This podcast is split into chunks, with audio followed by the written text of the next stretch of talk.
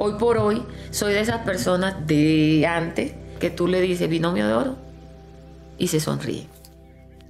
Un grande nubarrón se alza en el cielo, ya se aproxima una fuerte tormenta. Ya llega la mujer que yo más quiero, Amplificamos la experiencia, compartimos los momentos y rescatamos las historias de un mundo distinto. Vallenato es un libro, eh, es un cuento largo. Un vallenato es una historia que estás contando. Esa es la esencia del vallenato. El vallenato no es una moda. El vallenato nació, se quedó y sé que va a perdurar por muchos años.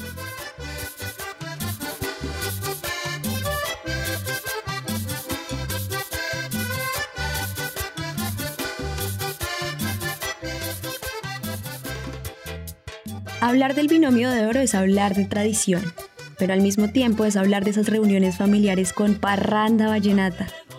Esos domingos por la mañana de hacer aseo en la casa o esas amanecidas con amigos cantando a más no poder esas letras inmortales que sentimos nuestras. Hablar del binomio es contar un cuento largo que sin importar cuántos años pasen no ha terminado de escribirse.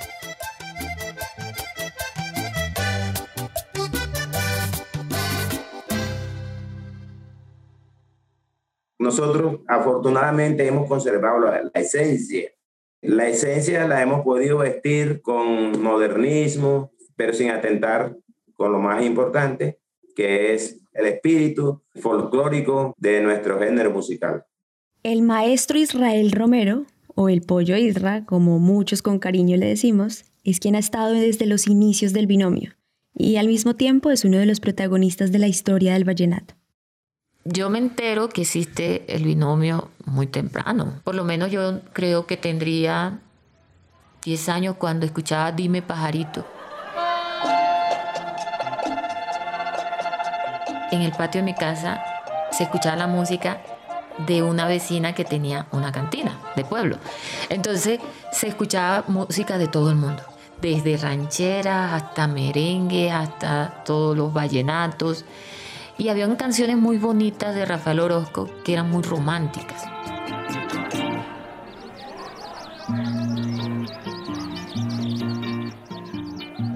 Dime pajarito, ¿por qué hoy estás triste?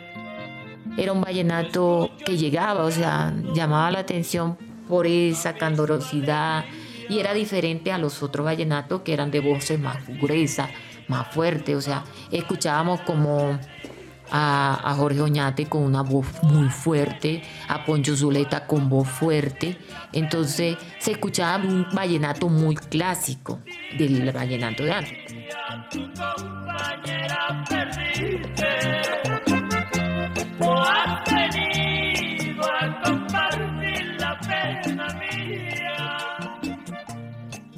Vallenato que en sus historias hablaba de lo que pasaba en las familias, entre los amigos y las festividades. Canciones que se transformaban en cartas de amor o en despedidas. Para Belki, los inicios del binomio hacen parte de su juventud. De aquellas tardes después del colegio aprendiéndose las letras de Rafael Orozco de principio a fin. Y de esperar a que llegaran las vacaciones para así bailar las canciones de los LPs que por esos días estuvieran de moda. En 1988, para un mes de enero, en mi pueblo contrataron a Rafael Orozco para una fiesta. Creo que tendría 17, 17, 17 años. Y a esa edad no es como ahora que las niñas salen desde los 14, para nada. Y yo deseaba conocer a Rafael Orozco. O sea, quería saludarlo. Eh, no había cámaras, no habían celulares y era raro que uno cargara una cámara en el bolsillo. Entonces me dice mi tía, ve y salúdalo. Ve y salúdalo, porque uno no debe de arrepentirse de hacer las cosas cuando tiene la oportunidad. Y yo fui, lo saludé y me sentí feliz porque había saludado a Rafael Orozco. Esa voz melodiosa que escuchaba en los LP, en la radio, al fin se había convertido en persona para, ante mis ojos. O sea, lo que venía escuchando por muchos años. Y era eso, personificar, al conocerlo, personificar la voz que me gustaba, que de las canciones que me gustaban. El binomio de oro de Rafael Orozco por más de 15 años marcó la vida de muchas personas, festivales y en general del folclore colombiano. Su voz representaba un montón de momentos, de recuerdos y también sentimientos, como pocos lo hacían, hasta 1992. La desaparición de mi compadre Rafael Orozco fue algo muy duro para nosotros porque mi compadre era una persona tan, tan noble que lo que menos se nos iba a pensar a nosotros que podía pasar eso. Es un momento inédito, nosotros no sabíamos qué iba a pasar con la historia, con la trayectoria, con todo lo que había pasado con, con nuestra agrupación. Luego de que fallece Rafael Orozco, hubo como un, como un vacío. Pero cuando retomamos eh, la idea de, de, de hacer el grupo, teníamos que saber que no podíamos perder toda esa historia de canciones, de, de esa estela de éxito que teníamos. Teníamos que conseguir un, un intérprete que reuniera esas condiciones y eso es muy difícil. Disciplina, sentimiento, talento, presencia física, todo eso había que, concatenarlo para que hubiese una continuidad que no fuera traumática para la gente. Y después Israel Romero rescata a, al binomio con unos nuevos cantantes.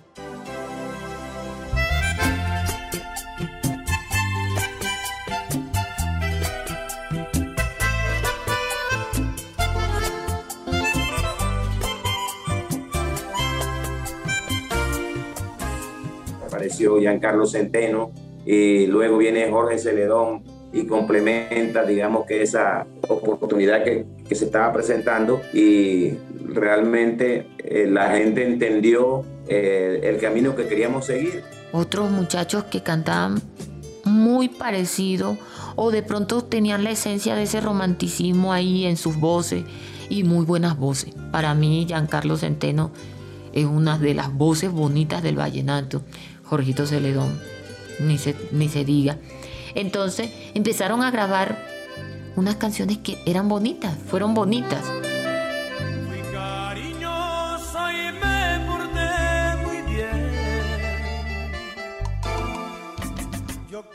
Y a pesar de la ausencia de una leyenda vallenata como Rafael Orozco, el binomio ha losado algo que muy pocas agrupaciones pueden darse el lujo de contar.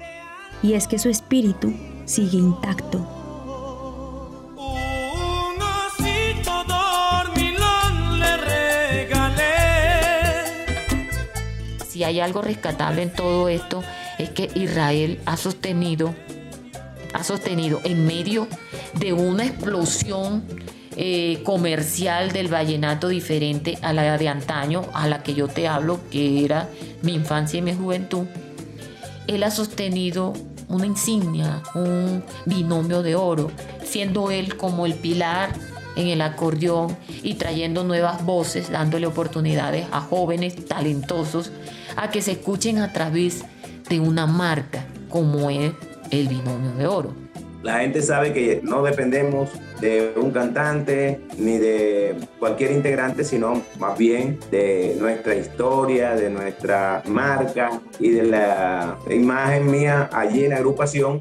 Afortunadamente hemos tenido aquí una serie de talentos como Alejandro Palacio, Junior Santiago, Dubán Bayona, por ejemplo, Dubán Bayona que hizo un éxito muy grande que se llama Me sobran las palabras. Y hemos ido saliendo de algunos de ellos que se han tenido que retirar porque quieren hacer su, su propio grupo, quieren crear su propia historia. Y nosotros ya nos acostumbramos como que a eso, a que lleguen, tomen cierto conocimiento de nosotros y que la gente los vea y que se vayan y hagan su grupo.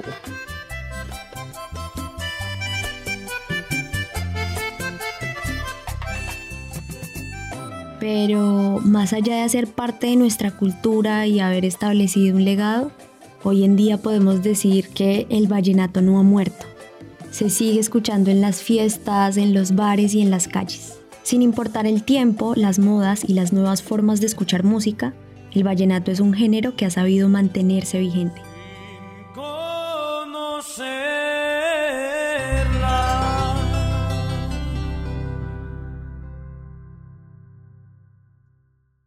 Nosotros venimos con el vallenato desde hace mucho rato, que salió el merengue, que ahora sí se acabó el vallenato, que salió la salsa y la salsa se acabó con el vallenato, que salió la champeta y que la champeta se acabó con el vallenato. Y entonces, digamos que la, la música más fuerte que hay ahorita es la música eh, urbana, porque ya no es reggaetón, sino urbana, porque ellos hacen de todo y eso ha causado que ha bajado casi a todos los géneros.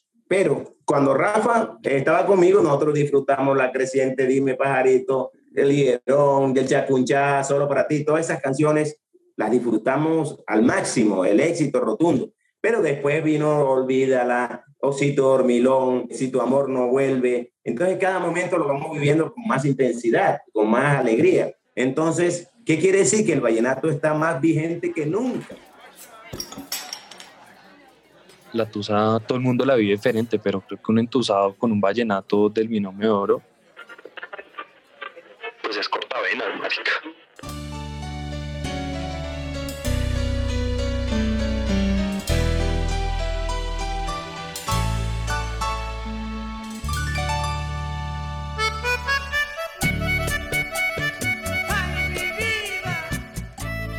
Cantaron Olvídala, cantaron Si tu amor no vuelve, eh, bueno, todas estas canciones como que... Aceptémoslo. Ustedes y yo nos hemos emborrachado escuchando al binomio. Y pues Juan no iba a ser la excepción. ¿Cómo hago, compañero, para decirle que no he podido olvidar?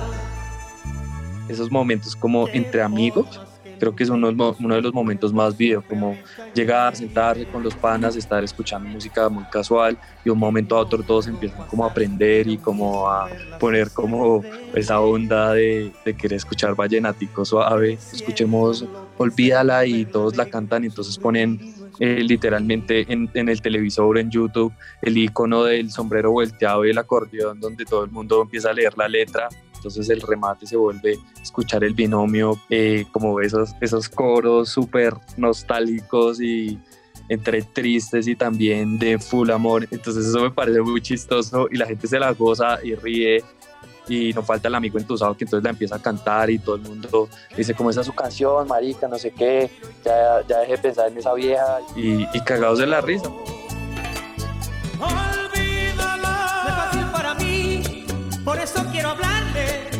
Preciso rogarle, que regrese a mi vida.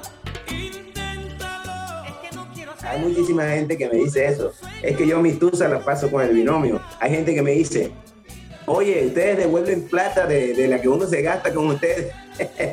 Por otro lado, hay gente que dice, este, yo me casé con tal canción, con, con Relicario de Beso, yo me casé con eh, Bañarte en mi sueño, yo me casé con eh, Manantial de Amor, eh, con La Creciente. Entonces, quiere decir que el objetivo que nosotros perseguíamos con nuestras letras y con nuestra música se ha, se ha logrado, se ha logrado y, y se seguirá logrando porque ese es el propósito que queremos. Siempre van a haber los sentimientos, siempre debe haber gente que tenga un corazón más receptivo a la poesía, al amor, y yo no voy a renunciar a eso. Mientras esté vivo, voy a hacer eso.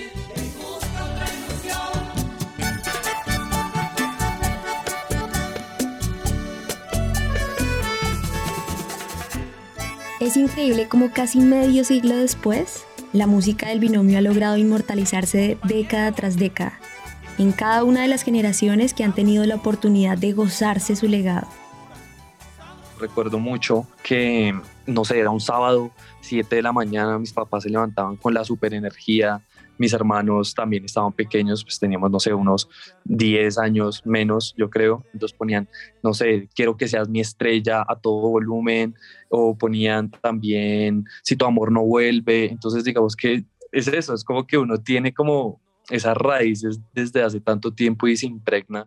Mi papá creció mucho con Rafael Orozco, luego pasó como esa generación donde estaba Giancarlo Centeno y, Jorge Celedón, y luego aparece Alejandro Palacios con Niña Bonita, entonces como que cada vez eso estaba más fuerte y más latente como en la gente, eh, y, no es solo por los cantantes y por el poder que tienen, sino por el sentido que le dan como a la música. Hoy en día yo creo que gente que de nuestra edad, que puede ser papá, le puede estar también dejando esa semillita a sus hijos de, de esa música colombiana Entonces yo creo que, que por eso es que es tan importante y por eso aparecen, porque eh, hacen parte como de la historia y hacen parte también de esa identidad y de lo que, de lo que somos finalmente hoy en día y también de lo que nos ha hecho también cambiar la narratividad de lo que es Colombia alrededor del mundo. El binomio de oro también logró pues ser reconocido a nivel internacional y el vallenato también se fue para otros lados gracias a ellos.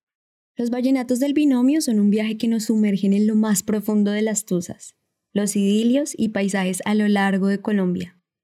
Esta agrupación ha representado lo mejor de nuestra identidad musical alrededor de los festivales culturales más importantes del mundo, y que ahora, después de 10 ediciones de Un Mundo Distinto, tendremos el honor de verlos en vivo en uno de nuestros escenarios.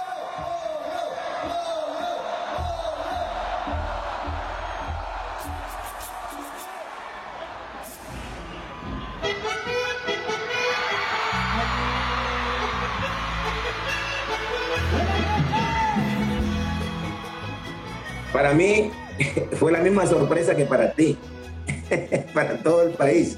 Ver al binomio pues en el line-up del Stereo es como que uno dice, marica del putas, la verdad es que no, no he tenido la oportunidad nunca de verlos en persona, que la gente tampoco a veces se da como la oportunidad de, de, ver a sus propias eh, agrupaciones con las que crecieron.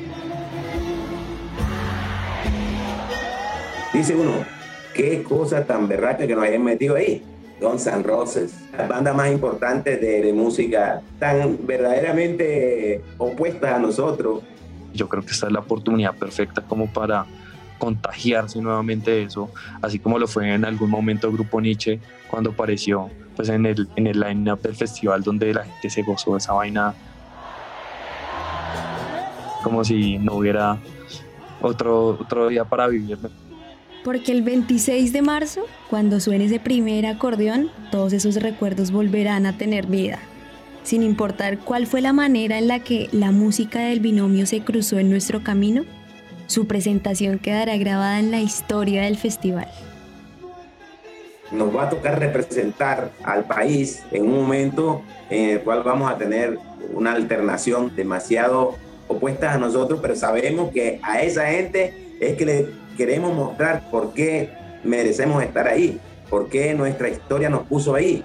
Recordar como esos momentos y poder como sentir la música a todo volumen y en un escenario tan grande como es el Stereo Picnic y verlos compartiendo con, con artistas colombianos, internacionales, parece una experiencia muy, muy chévere y que finalmente uno dice, bueno, Mari, que no, no sé, no, nunca he visto los Guns en vivo, pero decir uno que no ha visto al binomio en vivo como que es tan cercano a nosotros?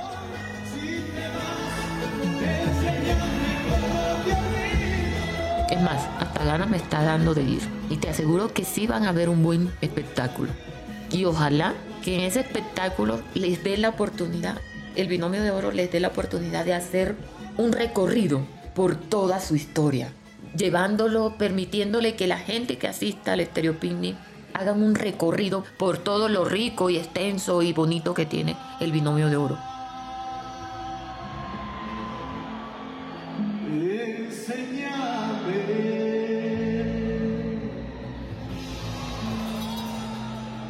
Entonces yo estoy como, como los boxeadores entrenándome, eh, corriendo para, para estar listo para ese día. Creo que es eh, una graduación para nosotros. Nos vamos a graduar en el Estéreo Picnic. Si les gustó este episodio, los invitamos a seguirnos y dejar una reseña de 5 estrellas en Apple Podcast y Spotify. Y al mismo tiempo nos gustaría seguir la conversación y leer sus comentarios sobre este show en el Instagram del Festival Estéreo Picnic, arroba Fe Picnic, así como en el de Naranja Media, arroba Naranja Media Pod con el hashtag Historias de un Mundo Distinto. Al maestro Israel Romero, Belki Calderón y Juan David Banoy le damos las gracias por compartirnos sus historias. Este episodio de Historias de un Mundo Distinto fue dirigido y producido por Carlos Bernal y Andrés Guevara.